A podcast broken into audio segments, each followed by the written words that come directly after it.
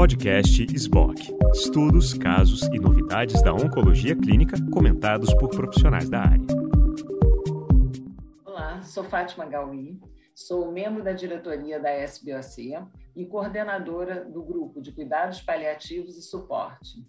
É, trazemos hoje aqui as novidades da ESMO. Né? Para isso, eu conto hoje com duas colegas e amigas, na verdade, Andréia Pereira é, e Natália Nunes. É, vamos começar então com a Andréia Pereira. Andréia Pereira é médica, nutróloga, tem um mestrado é, em obesidade na Unifesp e um doutorado é, em hematologia e oncologia no Hospital Einstein. É, a seguir, vamos é, ouvir a Natália Nunes, que é oncologista clínica do grupo Oncoclínicas e médica do Hospital Gafreguei. Tá? Então, vamos começar com a Andréia. Andréia, você pode comentar para a gente o que, você achou interessante na, na ESMA esse ano?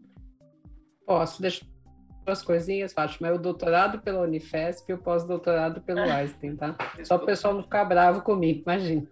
Bom, gente, em primeiro lugar, eu queria agradecer mais uma vez o convite, tá?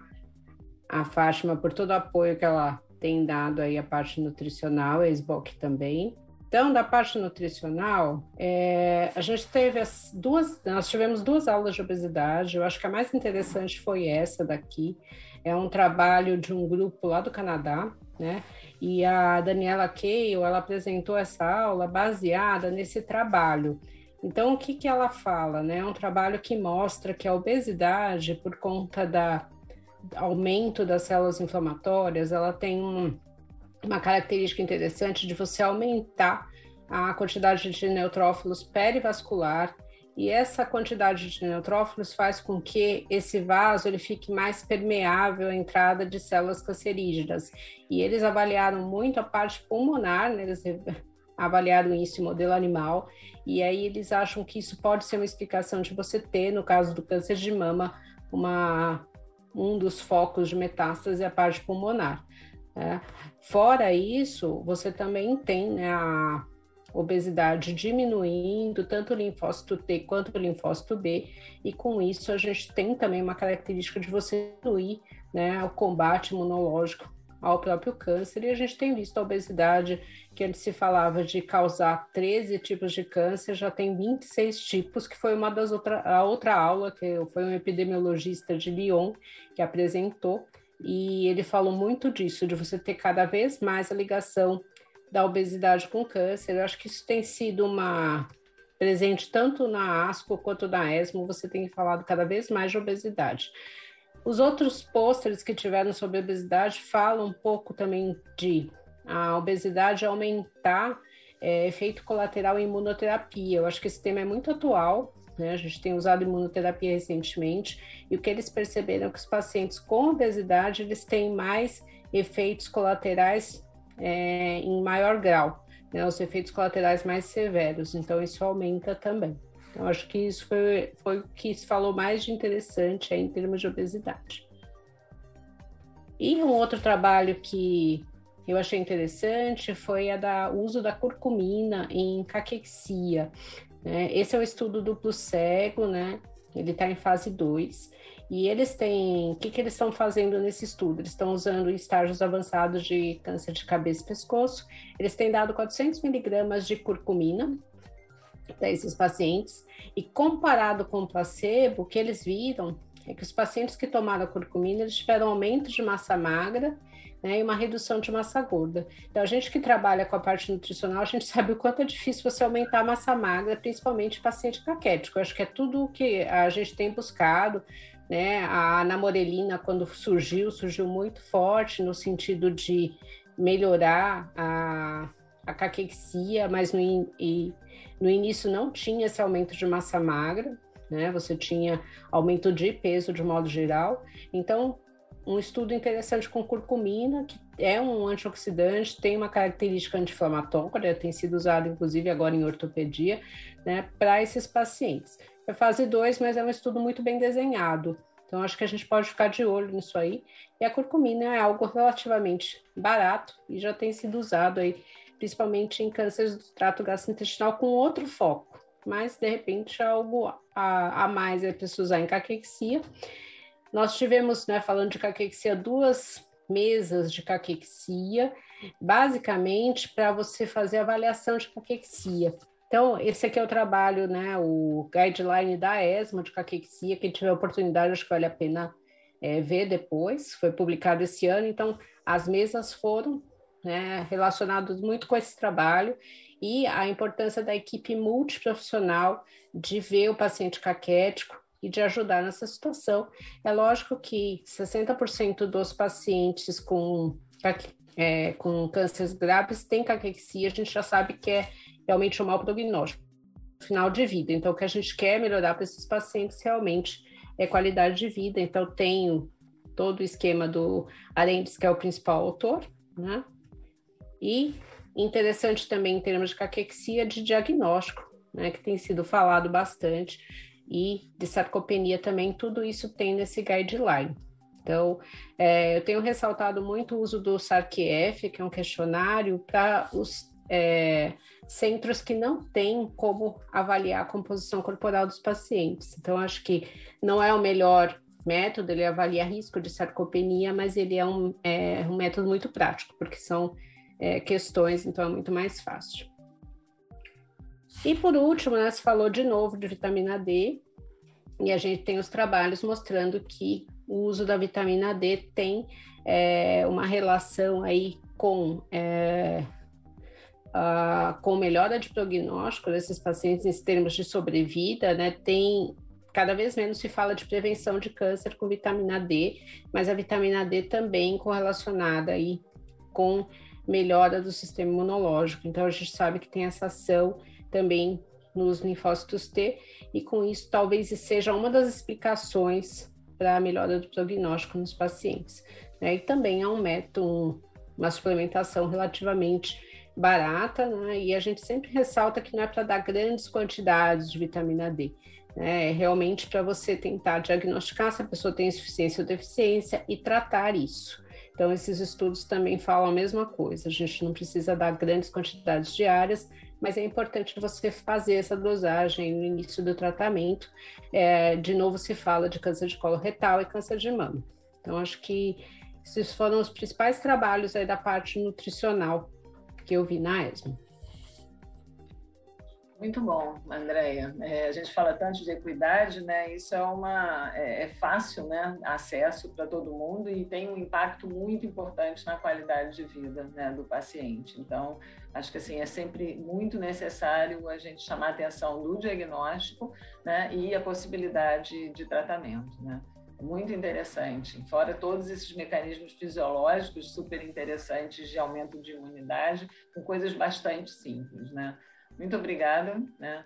É, agora eu queria chamar então é, a doutora Natália Nunes para rever é, os artigos que ela considerou mais interessantes na ESMO sobre cuidados paliativos. É, da mesma maneira que a André, eu separei, na verdade, é, alguns trabalhos que eu achei mais interessantes sobre o tema de suporte cuidados paliativos.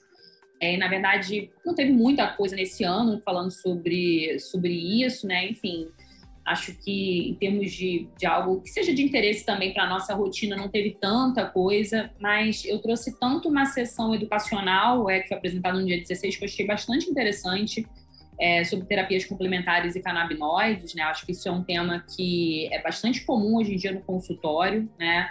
É, tanto terapias complementares, a gente sabe que tem bastante pacientes que, enfim, fazem uso de terapias além da convencional, é, mas existem muitas dúvidas também sobre canabinoides, né? Tanto dúvidas do ponto de vista médico quanto dúvidas do paciente.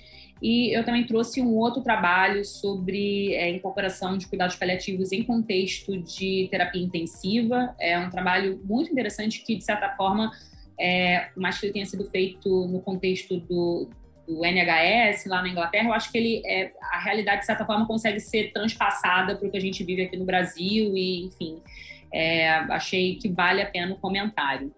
Falando um pouquinho sobre essa sessão educacional é, sobre terapias complementares e canabinoides, o objetivo dessa, dessa aula era mesmo trazer algumas é, evidências científicas e discutir o que existe em termos de evidências científicas é, sobre terapias complementares, né? E discutir um pouco é, como abordar o paciente, como tem que ser essa conversa do oncologista ou do paliativista com o paciente, entendendo que boa parte dos pacientes no consultório, comentando ou não com o seu médico, fazem uso de terapias complementares, né? É, por definição, a gente define que terapias complementares é aquele tratamento não padrão, não convencional, que o paciente faz é, junto com o tratamento padrão.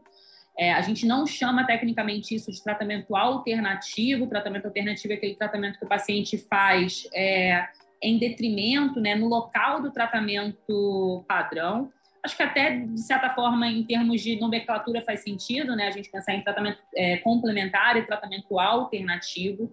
E é também interessante a gente ver como o tratamento complementar, na verdade, é uma gama variada de tratamentos, alguns com evidência científica e outros com nenhum embasamento, né? Então, quando a gente vê o que pode ser chamado de tratamento complementar, tem desde coisas muito bem estabelecidas, como suporte nutricional, probióticos, enfim, alguns suplementos de vitamina, até coisas totalmente sem evidência científica, como é, alguns suplementos dietéticos como fosfetolonamida, alguns chás sem alguma evidência científica, é, graviola, noni, é, é, enfim, a babosa que é utilizada muitas vezes pelos pacientes, que não tem muitas evidências científicas, mas muitas vezes são é, situações, né, e são, enfim, modalidades de, é, de tratamento consideradas pelo paciente como possíveis de trazer algum tipo de benefício clínico.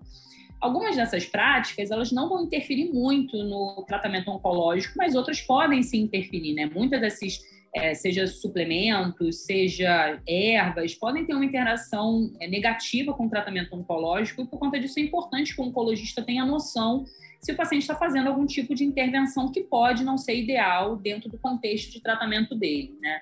Mas mais do que isso, é importante muitas vezes, e essas aulas elas falam muito sobre isso, é, que a gente é, auxilia o paciente muitas vezes no entendimento sobre é, algumas terapias que podem entrar dentro do contexto de um comércio do desespero, né? Algumas terapias muitas vezes que prometem resultados muito interessantes, muitas vezes resultados diferentes dos resultados que a gente espera é, dentro de um contexto de um tratamento oncológico, como, enfim, uma promessa de cura para um paciente que tem uma doença incurável, uma promessa de resolução de um sintoma, que a resolução não é tão simples ou não é tão cartesiana com esses tratamentos complementares. É, obviamente, ele fala muito do que a gente tem mais evidência em termos de benefício, né, como acupuntura, algumas medidas como yoga, meditação, que levam de fato a melhora de qualidade de vida, né. Ele comenta muito também sobre algumas coisas que é, é curioso você chamar de terapia complementar, como intervenção nutricional, né, e André vai falar isso até melhor do que eu. Acho que é estranho você falar isso como terapia complementar, né. É, e, obviamente, a gente tem bastante evidência em termos de benefício de terapia, por exemplo, nutricional e atividade física para pacientes oncológicos. É, mas a gente sabe que dentro desse, dessa gama de terapias existem várias coisas que é importante que a gente converse com o nosso paciente para entender é, o que, que vem passando na cabeça dele, o que, que ele vem fazendo em associado ao tratamento padrão.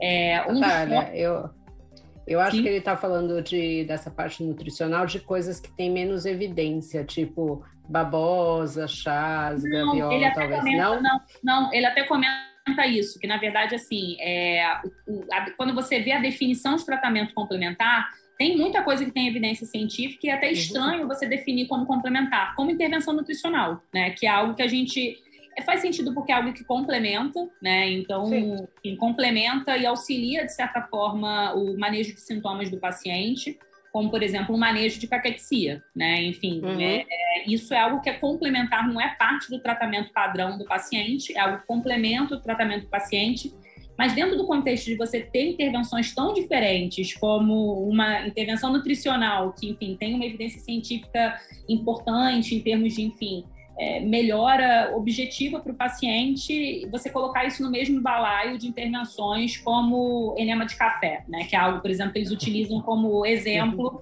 é, nas aulas, que é, é, algo que, enfim, a gente sabe que alguns pacientes fazem algo totalmente que não tem nenhum tipo de, de evidência científica ou de embasamento, né? E, e, eles até discutem como talvez esse, esse tipo de coisa confunde um pouco o paciente, né? Quando, quando ele vai buscar sobre, sobre essas informações. É, e que às vezes, de certa forma, é, intervenções que têm sim muito, muito respaldo acabam ficando muito é, nesse contexto de, de algo que o paciente vê como complementar e ele acaba interpretando de uma forma parecida com outras intervenções que entram dentro do mesmo contexto, né? Se, Talvez até negligenciando um pouco, né? Exatamente. Se, é. se a acupuntura é um tratamento complementar, né? Mas o meu oncologista indicou, então por que, que a erva chinesa que eu comprei no, aqui nessa loja de produtos naturais não pode ser utilizada por mim, né? Mas essas ervas muitas vezes elas vão, enfim, interagir com outros medicamentos, elas vão levar alguma toxicidade que, enfim, deve ser reconhecida pelo oncologista, né? Então, eu acho que é justamente a importância da gente conversar com o paciente, né? Eles falam muito nessa aula da gente é, discordar, da gente concordar ou da gente respeitar a decisão do paciente sobre essas terapias convencionais. É, não convencionais, né? Enfim, e complementares. Então, obviamente, algumas, como uma intervenção nutricional, a gente vai recomendar, a gente vai achar que, enfim, de fato, é importante para o paciente. É, terapias como a acupuntura, comumente a gente recomenda em termos de tratamento adjuvante para dor ou para melhora de sintomas do paciente. Algumas outras a gente simplesmente vai aceitar, entendendo que a chance de, de causar mal para o paciente é muito pequena, né? Talvez, assim, a história da, da graviola, que em algum, algum tempo atrás era moda, né? Enfim, desde que não seja algo excessivo, é algumas das vezes que a gente vai ter que aceitar, que vai fazer parte da rotina do paciente. Mas algumas dessas intervenções complementares, a gente de fato tem que conversar com o paciente sobre os riscos, né? Enfim, é, sobre o risco tanto de interação medicamentosa, como o risco de toxicidade financeira, como risco de uma promessa é, de um resultado que é incompatível com a realidade, mas sempre a gente respeitando que, em última análise, o desejo do paciente é importante, né? E ele tem esse desejo de autonomia em relação a qualquer tipo de intervenção. Mas, como eu falei, eu acho que é uma aula muito interessante, tanto por conta dessa questão, de certa forma, da gente desconhecer um pouco essas intervenções, né? E, e acho que é, oncologia talvez seja uma das especialidades mais tradicionais. A gente prescreve e lida com remédios que, assim, são muito baseados em evidência, a gente conversa muito sobre evidência científica, a gente fala muito sobre estudo fase 3 e nível de evidência, se o estudo foi bem desenhado ou não foi bem desenhado, o que que o que, que a gente deve é, entender sobre aquele dado. Acho que a gente discute isso muito na nossa rotina, né? Acho que pacientes que, é, profissionais que lidam com pacientes oncológicos estão muito habituados com isso. E acho que por esse mesmo motivo a gente tem um pouco de dificuldade de conversar sobre essas terapias complementares com o paciente, né? Porque na nossa cabeça é algo tão evidentemente sem indicação, né? Quase estranho isso acaba gerando uma barreira, de certa forma, com o paciente. Isso acaba levando a problemas em termos de tanto é, utilização de medicações e de remédios e de, enfim, substâncias que podem impactar negativamente no tratamento do paciente. Mas mais do que isso, é importante que o paciente confie em você, né? Se, eu acho que isso melhora o paciente quando ele tem uma relação de confiança e quando ele consegue reconhecer que você vai aceitar e você vai ouvir mesmo uma coisa que ele considera que não é tão convencional, né? É, eu acho que isso também tem muito a ver com canabinoides, né? Não sei vocês, mas não é incomum que alguns pacientes me perguntem sobre o tema. Acho que eu venho ouvindo cada vez mais sobre indicação de canabinoides, em especial em pacientes com doença avançada. É, não sei a Fátima, mas enfim, é, a minha impressão é que essa é, a demanda por essas informações vem aumentando. É, a gente sabe que o que a gente tem em termos de evidência ainda é pouco, a gente tem uma qualidade moderada de evidência sobre dor não oncológica neuropática, né? É, os dados em dor oncológica não são bons. Da mesma maneira, os dados é, para ganho de peso, tratamento de anorexia, cachexia ainda são muito frágeis, né? Então, é, é difícil a gente indicar uma coisa de forma é, corriqueira, enfim, e a gente colocar isso na nossa prática clínica com o nível de evidência que a gente tem hoje. Pelo menos essa é a minha opinião, né? E também entendendo que as formulações não são padronizadas, entendendo, e eles colocam isso muito na aula, que não existe uma dose ideal de canabinoides, né? Uma dose que pode ser boa para um paciente, pode ser extremamente tóxica para outro. Então, isso tudo são limitações, de certa forma, da utilização de forma mais corriqueira é, desse tipo de medicamento nos pacientes oncológicos, né? Outra questão é que, só lembrando, os canabinoides eles também interagem com a CYP é, 3A4, então, enfim, interagem com quase todos os medicamentos é, em medicina, então isso leva a um aumento do nível terapêutico de diversas medicações. Então, é, enfim, é, isso é algo que a gente tem que ter em mente nos pacientes que estão fazendo uso. Eu acho que a gente vem vendo um aumento de pacientes fazendo uso de canabinoides. E também é importante que o paciente converse isso com você, porque de fato isso pode levar a alguma intervenção, em especial quando a gente prescreve alguns antibióticos para pacientes.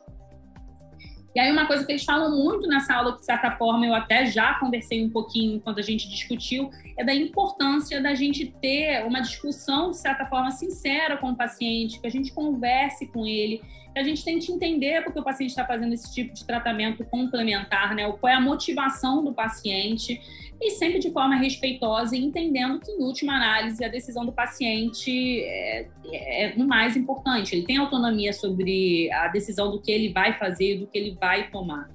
É, mas muitas vezes, em especial esse tipo de terapia menos, menos padrão e potencialmente deletéria, se você consegue ter uma abertura com o paciente, você pode desencorajar ele de fazer uso de algo que de fato pode ser deletério é, em termos tanto de é, tratamento, como deletério para a parte física do paciente, né? Então, acho que a gente tem que ter um pouco mais de, de abertura para conversar com os nossos pacientes sobre o não padrão, né? Isso também, de certa forma, tem um impacto em termos de qualidade de vida.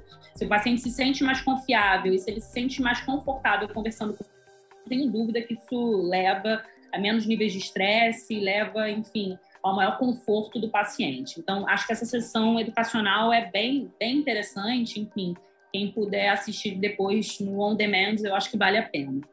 É, e por fim, né, enfim, eu trouxe um outro trabalho que também achei muito legal, que é sobre integração de cuidados paliativos em contexto de terapia intensiva. É, eu acho que, eu já falei quando a gente fez a discussão da ASCO aqui, enfim, é, eu acho que a gente conversou muito sobre o cuidado paliativo nos últimos anos por conta do Covid. Eu acho que isso, de fato, foi uma discussão tanto para pacientes oncológicos quanto para pacientes não oncológicos. É, acho que a ideia, de fato, da gente entender que existe um teto para as intervenções não é nova, mas de certa forma foi mais discutida no contexto do Covid, né? Então, é, a gente sabe que o padrão de local onde se morre mudou muito nos últimos anos acho que teve até um, acho que tipo uma, uma carta de opinião que foi escrita no New England de alguns anos atrás que conversava justamente sobre isso, que cada vez mais a gente morre no CTI e cada vez menos a gente morre em contato com os nossos familiares. Isso é algo global, né? Enfim, os pacientes eles vêm morrendo cada vez mais em, em contexto de terapia intensiva, em contexto de um ambiente que é muito diferente do que a gente pensa como ideal para um paciente que previamente já tinha sido definido é, suporte não invasivo e cuidados paliativos. Mas existe um motivo também para isso, né? Muitas vezes esses pacientes eles têm pioras agudas e que podem ser potencialmente é, contornáveis, né? Dito isso, para aquele paciente que entra em, que vai para uma unidade de cuidados intensivos, não é absurdo que a gente questione se ele também não tem indicação de cuidados paliativos, né? Eu acho que na verdade faz muito sentido que a gente questione isso para diversos pacientes. Então, é um fato de é, que os pacientes eles vêm é, oncológicos, eles vêm sendo cada vez mais internados em contexto de terapia intensiva, que eles vêm morrendo mais em contexto de terapia intensiva, mas também é um fato que é, indicação precoce de cuidados paliativos leva a diversos benefícios, que acho que a gente nem precisa comentar nessa aula, porque isso está mais do que bem estabelecido. Dito isso, é muito difícil a gente incorporar cuidados paliativos precoces, né? Eu acho que existem diversas barreiras que também, de certa forma, é, é um pouco redundante a gente conversar sobre as dificuldades de incorporação de cuidados paliativos precoces, é, das dificuldades, de certa forma, que são inerentes, muitas vezes, da relação médico-paciente, de algumas discussões, de algumas barreiras, às vezes, que existem para essa incorporação de cuidado paliativo precoce. O que esse trabalho fez, que foi muito interessante, é que eles criaram alguns critérios de é, trigger, né, que levariam à indicação de é, encaminhamento para o cuidado paliativo à admissão na terapia intensiva. Então, preferencialmente, esses critérios eles deveriam ser avaliados, na verdade, na emergência, naquele paciente que você recomendasse é, que ele fosse internado em terapia intensiva. E caso ele tivesse algum desses critérios positivos, a equipe de cuidado paliativo deveria ser informada. É, e além equipe de cuidado paliativo participaria semanalmente da, do round, né, do CTI, para tentar identificar algum paciente no qual não fosse é, sido submetido nenhum desses critérios e, consequentemente, eles não fossem contactados, né. É, os critérios são critérios, de certa forma, que fazem muito sentido, e fazem muito sentido porque eles foram levantados através de estudos clínicos, né, que discutem é, é, a incorporação precoce de cuidado paliativo em termos de terapia intensiva. Então, o que eles utilizaram como critério foi, por exemplo, câncer metastático que falhou a primeira linha de tratamento, um paciente com PS2 que vem em deteriorização, um paciente que interna agudamente no CTI é, de forma não planejada, um paciente que tem sintomas, seja físicos, seja emocionais, de muito difícil controle, pacientes que têm anorexia, hipercalcemia ou derrames, né, seja um derrame pleural ou uma CIT, que são sinais de mau prognóstico. Então, são critérios, de certa forma, bem é, quase óbvios, vamos dizer assim, mas que muitas vezes, por mais óbvios que sejam, não são critérios que fazem aquele médico da terapia intensiva, que muitas vezes se vê muito distante do cuidado paliativo, que ele pense que aquele paciente deve é, ou pode potencialmente receber benefícios em termos de uma intervenção precoce do cuidado paliativo. Né? E o que, que esse estudo viu é que eles conseguiram mais de 46% de encaminhamentos para a equipe de cuidado paliativo que não teriam sido encaminhados se você não tivesse tido esse tipo de critério, né? Uma coisa que eles conversam muito é que eles não conseguiram que 100% dos pacientes passassem por esses scores. Eles colocam que uma das dificuldades é, de fato, a incorporação de mais uma escala em contexto de terapia intensiva. A gente sabe que hoje em dia terapia intensiva é cheio de guidelines, é cheio de scores, então é difícil você incorporar mais um score na rotina.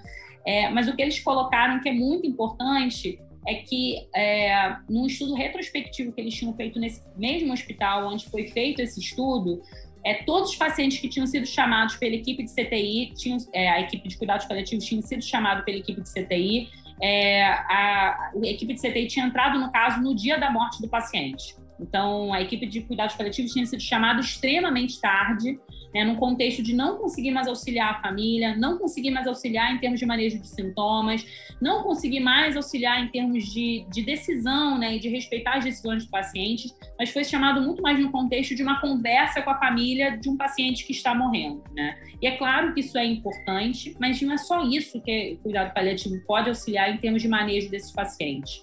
Então, é, o que eu achei interessante desse estudo foi isso, né? Talvez uma perspectiva da gente pensar em critérios que são muito simples, mas que, enfim, uma vez que você conversa sobre eles, né, que você talvez incorpore isso como rotina em termos de um serviço de CTI, pode sim auxiliar que esses pacientes sejam vistos por uma equipe especializada mais precocemente, que a gente consiga melhorar um pouco mais o controle de sintomas desses pacientes. É isso. Perfeito, muito obrigada, Natália. Eu acho que é, foi excelente. Obrigada, Andréia. E, mais uma vez, o que a gente consegue perceber né, é que a gente precisa mudar alguns valores né, na educação médica, né, é, chamando a atenção né, por essa questão é, de valorizar né, alguns critérios, né, porque a tendência do médico, obviamente, é ter uma medicina baseada em medicamentos, uhum. né, e, e, não exatamente no cuidado, e perceber quais são os pacientes que de fato a gente está podendo oferecer alguma coisa é, de tratamento específico, ou, ou aqueles que a gente está prejudicando é, oferecendo um tratamento específico e que a medicina, então, o sintomático, cuidado paliativo e outras medidas complementares, como foi comentado aqui, podem estar acrescentando mais ao paciente do que uma intervenção é, específica. Né? Então, acho que a gente tem que é, mudar a nossa educação, mudar os nossos valores né, é, na educação médica. Né? Então, acho que a gente aqui na SBOC, a gente cumpre o nosso papel, chamando bastante atenção sobre a questão da dieta, que a gente sabe que cada vez é mais fundamental. A gente não teve oportunidade de abordar alguns temas, como, por exemplo, como a microbiota, que a, a Natália falou, ampassan, e que no, na ESMO também teve uma discussão interessante, então eu recomendo que todos assistam, né? é bastante interessante. E, é, e também alguns outros temas né, de cuidado paliativo, como é, o cuidado de alguns pacientes muito frágeis, mas aí sim, já pensando até numa opção terapêutica em esquemas menos agressivos. Então, a gente está cumprindo aqui o nosso papel é, relevante de lembrar a todos a importância né, da gente ter esse cuidado integral do paciente. Então, agradeço novamente Andréia Pereira é, e Natália Nunes por essa oportunidade. Né? É, obrigado, então, às duas colegas. Um abraço para todos que nos assistem. Ah, obrigada, Andréia. Obrigada, gente. Foi ótimo.